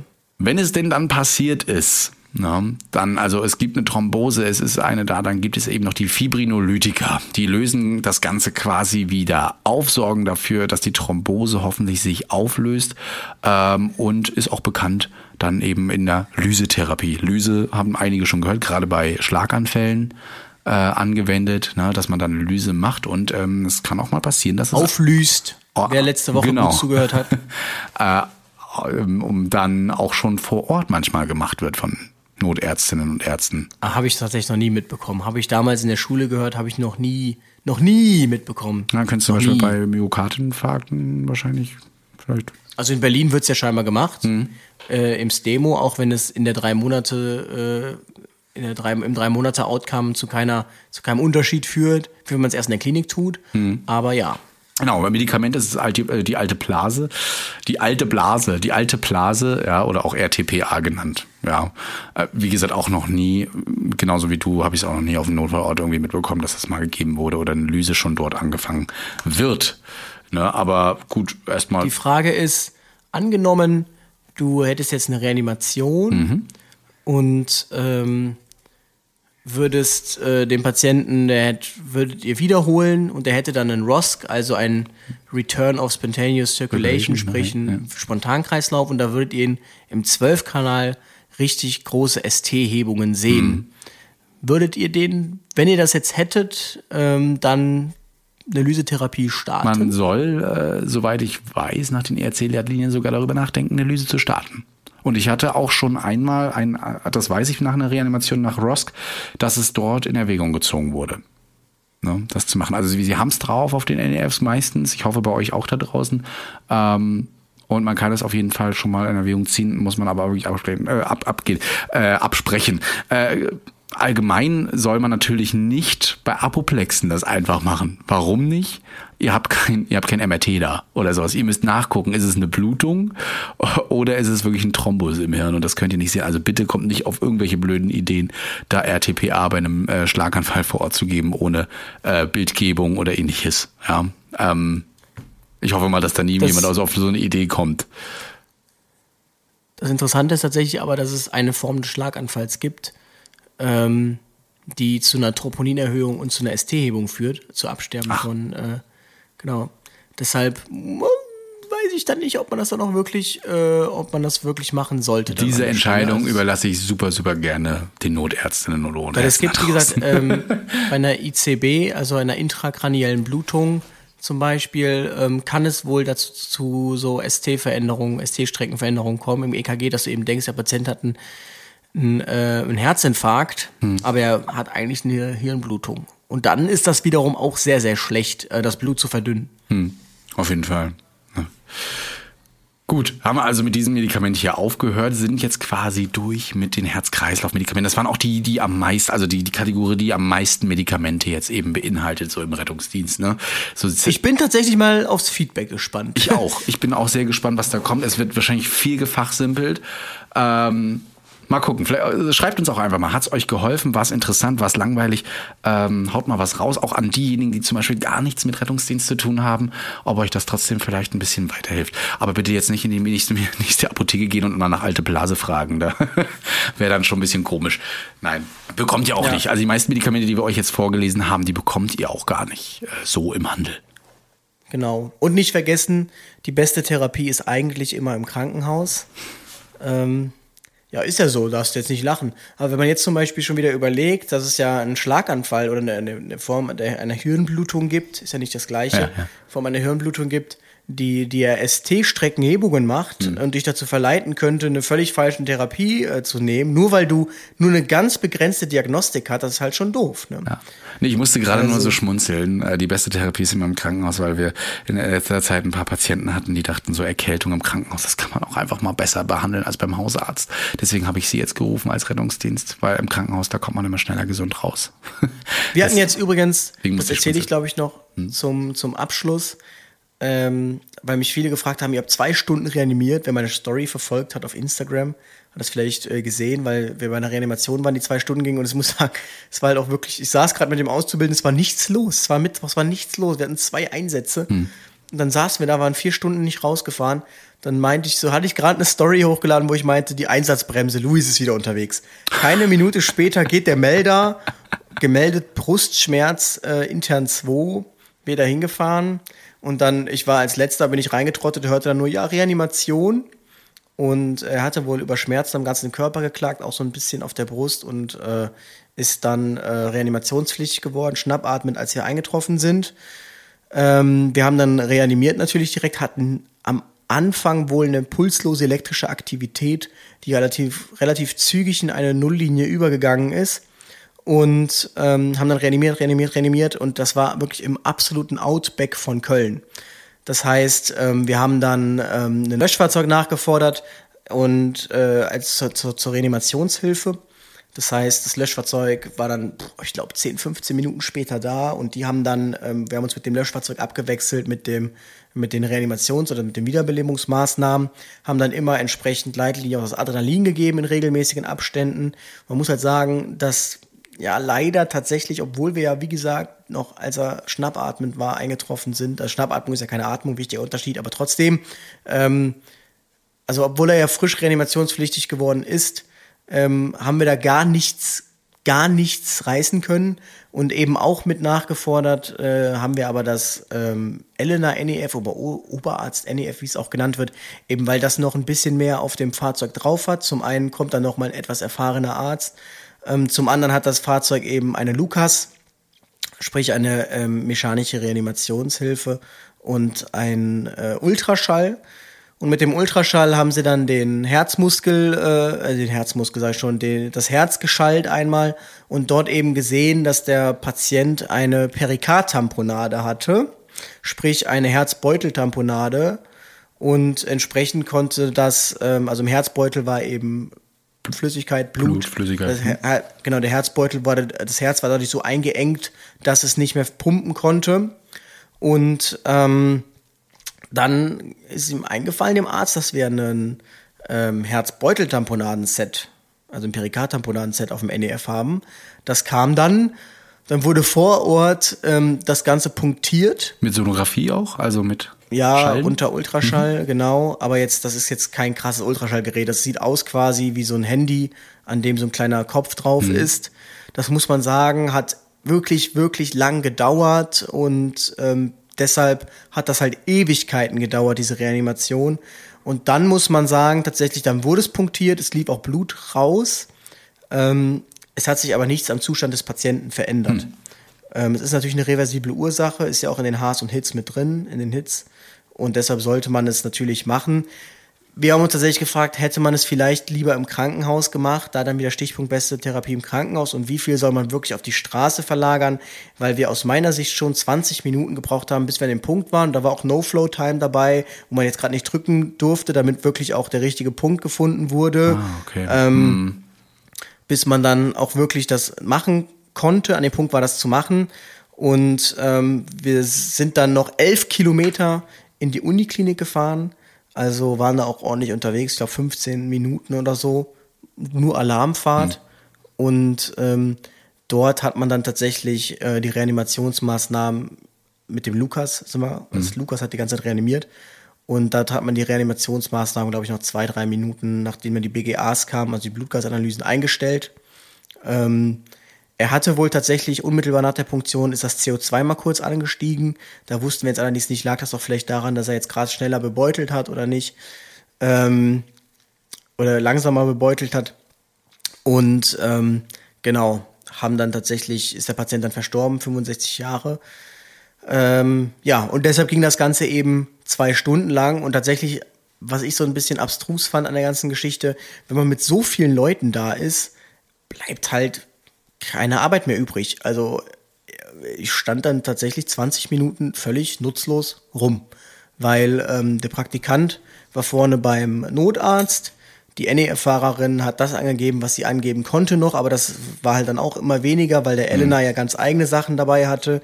Das heißt, es war im Prinzip so eine Sache zwischen drei, vier Leuten, fünf Leuten und dann standen wir mit dem Elef, haben uns natürlich so ein bisschen um die Frau auch gekümmert, um die Ehefrau, Genau, die das wäre war. so meine vorhin Vorschlag noch gewesen, was man so machen genau, könnte. aber selbst das machst du ja nicht mit zehn Mann. Nee. Ähm, genau. Oder du machst einen und- Müllbeutel auf und sammelst schon mal so ein bisschen auf, was sich so antut. Ja, das war wie immer ganz ungünstige Lage auch in dem Zimmer okay. und da musste man auch erstmal umbauen quasi. Ähm, Ja, deshalb zwei Stunden tatsächlich. Krass. Ja, das ist ähm, genau. Dann sollte man lieber Aber wir haben alles, das kann man- da zum muss man- Beispiel Videolaryngoskopie überall äh, einheitlich zu machen. Ich glaube, das würde einigen Ärzten und ähm, vielleicht auch NotfallsanitäterInnen helfen, da besser zu intubieren. No. Ja, aber ich muss tatsächlich sagen, also das haben wir, Videolaryngoskope. Cool. Ähm, ich muss halt sagen, man kann sich nachher aber nicht vorwerfen, man hätte nicht alles gemacht. Also man hat ja wirklich alles gegeben, das muss Mhm. Man nun mal Fall. wirklich sagen. Es war ja auch alles an Manpower da und zwei Ärzte, zwei NEFs, also ja, aber deshalb zwei Stunden. So kann das dann eben auch mal gehen. Und irgendwie ist mir dann, hat mir jemand geschrieben, du hast ja jedes Dienst, jeden Dienst eine Reanimation. Und dann ist mir tatsächlich aufgefallen, mein letzter Dienst lag zwar schon etwas zurück, aber auch der war ja am Freitag, den 13. und auch da hatten wir eine erfolglose Reanimation. Deshalb auch wieder, das hatten wir glaube ich schon mal gesagt, man muss sich darauf einstellen im Rettungsdienst, dass es eigentlich alltäglich ist, auch wenn es komisch klingt. Aber genau dafür ist der Rettungsdienst ja da. Und ähm, es ist deshalb nicht immer nur Friede, Freude, Eierkuchen und äh, ein Spaß, sondern man muss sich im Prinzip darauf gefasst machen, dass man einen Beruf ergreift, in dem man jeden Dienst reanimiert. Vielleicht sogar mehrfach. Und ähm, natürlich ist das vielleicht das Mehrfache eine Seltenheit, aber man sollte sich zumindest nicht äh, mit diesem Beruf für diesen Beruf entscheiden und sagen, ja, so oft ist das ja nicht. Und das eine Mal, das mache ich dann schon oder packe ich dann schon irgendwie. Man muss sich eigentlich damit beschäftigen und so tun, als wäre es wirklich Alltag. Aber da habe ich wieder gemerkt, wenn man die Leute drauf drillt und du wirst ja auf Reanimationen gedrillt und auf diesen Algorithmus, dann läuft sowas einfach wie am Schnürchen. Auf jeden Fall. Wenn das vor allem drauf, wenn du drauf gedrillt bist, äh, geht das sowieso ganz gut. Ich bin der Meinung, jetzt die letzten Reanimationen liefen bei uns echt gut ab. Also mein Kollege meinte auch so, ich wüsste nicht, wie das mit dem und dem und dem Kollegen ist. Da müsste, würde ich dann viel mehr Befehle geben müssen, also Anweisungen geben müssen, äh, als wenn ich das mit dir gemacht hätte oder so. Also wenn man so einen Kollegen auch hat, wo man weiß, der hat was drauf oder das wir haben bei uns ja oft zwei Rettungsassistenten oder zwei Notfallsanitäter drauf, da läuft das dann auch. Ne? Ähm, aber ich muss auch sagen, unser, unser Neuling bei uns, ähm, obwohl er eigentlich viel nur KT gefahren ist früher und auch das auch nur für ein, zwei Monate, macht sich echt gut. Also der hat schon eine Reanimation mitgemacht und die Kollegen sagen, klasse, hätten wir, hätten wir nicht gedacht. Wir dachten, wir müssen ihm mehr sagen und erzählen, wie es funktioniert. Also Ja, das ist doch schön. auf jeden Fall. Eine noch äh, schöne E-Mail, die lese ich noch mal kurz zum Ende vor. Es äh, kommt von der Wiebke, die hat äh, die Folge 13 scheinbar jetzt gerade erst passiert und äh, die hat uns eine schöne E-Mail geschrieben. Erstmal, dass sie äh, vielen lieben Dank für euren tollen Podcast. Auch als medizinische Laie freut sie sich und sagt, es ist spannend und informativ und trotzdem immer wieder schön und lustig und es macht ihr Spaß, es zu hören. Äh, am Anfang hat sie meinen Namen auch komplett falsch verstanden. Sie dachte immer, ich heiße Sammy ist blind. Okay, gut, dann sollte ich mich einfach deutlicher ausdrücken. Ähm, bis sie dann einmal in die Shownotes reingeguckt hat. Es gibt also Leute, die gucken wirklich in die Shownotes rein. Schön. Schön auch mal zu hören, dass äh, die Mühe sich lohnt. Und äh, sie hat eben zur Folge 13, da haben wir nämlich mal drüber geredet und gelacht darüber, wie die Kids immer so gerne zum Rettungswagen ähm, winken. Und wenn die Mamas dann immer daneben stehen und freudig mitwinken und sie sagt, das macht sie mit ihrer Tochter, die jetzt knapp drei Jahre ist, auch. Allerdings äh, nicht, weil sie es so toll findet und äh, wenn, wenn man zurückgewinken, wenn zurückgewunken wird und das Blaulicht angemacht wird, vielleicht auch mal, sondern weil sie ihrer Tochter äh, beibringt, dass Rettungsdienst, Feuerwehr und Polizei so tolle Personen sind, so schreibt sie das, und für sie auch da sein werden, wenn sie mal Hilfe braucht. Und wenn sie später dann unterwegs ist, alleine draußen, kommt er dann auch mal vor, ähm, dass sie dann auch weiß, dass das so mit die einzigen Personen sind, fremden Personen sind, die sie dann auch, denen sie dann auch vertrauen kann, ne, wenn da irgendwas sein sollte und die sie dann rufen kann. Und schön, dass unser Podcast da so quasi da auch, äh, oder beziehungsweise der Rettungsdienst im Allgemeinen dann da auch hilft. Also, liebe Kolleginnen und Kollegen der Polizei, Feuerwehr, Rettungsdienst und so weiter, immer schön zurückwinken. Ja, das ist Lehrstunde für die Kleinen. Genau. Und an dieser Stelle muss ich tatsächlich dann, bevor wir jetzt einen endgültigen Cut setzen, einmal meine Freundin grüßen, die mir vorgeworfen hat, sie würde sich ja wie ein, ein Geist fühlen. Weil wir bei der Geschichte, wo wir erzählt haben, dass wir feiern waren damals, sie einfach komplett Oh ausgelassen haben. Nein. Oh nein, ich weiß, ich, Jetzt hab ich- ich, ganz ehrlich, ich muss ja auch immer so ein bisschen äh, überlegen, erwähne ich es jetzt oder nicht? Will der Luis das Ja. überhaupt? Das ist ja auch mal Ja. privat im, und Intimleben. Ne? Das stimmt. Aber die, ähm, die, darf man ihren Namen sagen? Ja. Das wiederum weiß ich nicht. Okay, das müsste ich das tatsächlich äh, lassen wir doch mal raus, aber äh, liebe Grüße Richtig. und es war toll, Sie das erste Mal kennengelernt äh, zu dürfen. Ja. ich, Sehr schön, sehr schön, sehr schön. Hab schon- Jetzt muss ich nicht mehr auf der Couch schlafen.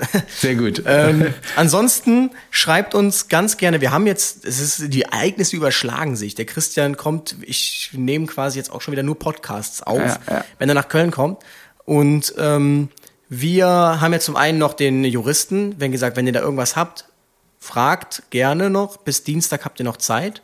Ansonsten, Mittwoch haben wir zwei Hebammen. Da freue ich mich auch schon drauf. Wie immer. Ich glaube, das habe ich schon fünfmal gesagt. Ich freue mich auf die Hebammen. Ja. Auf jeden Fall. Aber auch auf die, auf die Rechtssache. Und als ich das schon bei meinen Kollegen erwähnt hatte, die haben auch gesagt, so, oh, klasse Sache. Frag doch mal dies und jenes. Also ich habe da auch ein bisschen was mitgebracht. Äh, und noch eine Sache. Wir haben übrigens Sonntag. Also jetzt kommt der Podcast raus und jetzt ist es nochmal die allerletzte Chance für euch, ja, ähm, euer Recht zu, zu nutzen, wählen zu gehen, Leute. Dafür haben äh, andere hart gekämpft. Geht bitte, wenn, wenn ihr es jetzt am Sonntag hört, äh, ins Wahllokal und wählt unseren Bundestag. Ja, das ist super wichtig. Ähm, also den Podcast jetzt ausmachen und äh, wählen gehen. Wenn ihr es noch nicht gemacht habt, setzt euer Kreuz und ähm, Yes. Nehmt es wahr. Das ist ganz wichtig für Demokratie und äh, für alles andere. Und ich glaube, ihr werdet das Kreuz an der richtigen Stelle setzen. Ja, wenn nicht der. Wahlomat ist übrigens eine gute Empfehlung, nochmal daran nachzugucken. Ja. Ja, stimmt. Wird überall wieder nachgedacht. Gut, in diesem Sinne freuen wir uns, bleibt gesund und wir sind sehr gespannt, wie nach diesem Podcast am Abend ähm, auch das Ganze ausgeht und wer nachher dann äh, in den Bundestag mit einzieht. Auch wir verfolgen das natürlich im Rettungsdienst und äh, würden uns freuen, wenn ihr das nächste Mal einschaltet und vor allen Dingen uns ganz viele Fragen zur Rechtswissenschaft äh, eben schickt, also zu Recht im Rettungsdienst und so weiter. Wir werden ihn ausquetschen. Und Geburt im Rettungsdienst. Ja. Könnt ihr jetzt auch Gas geben. Ja? Yes. Kommen denn äh, zwei Podcast-Folgen raus? Nein, natürlich nicht. Wir werden die nach und nach erst releasen und sagen euch natürlich Bescheid. Richtig. Gut, Jetzt aber. dann in diesem Sinne, schönen Sonntag. Tschüss. Und Ich gehe jetzt ein Kreuz genießt das Leben. Ciao. Retterview Gedanken und Spaß aus dem Pflasterlaster. mit Sprechwunsch und Sammy Split.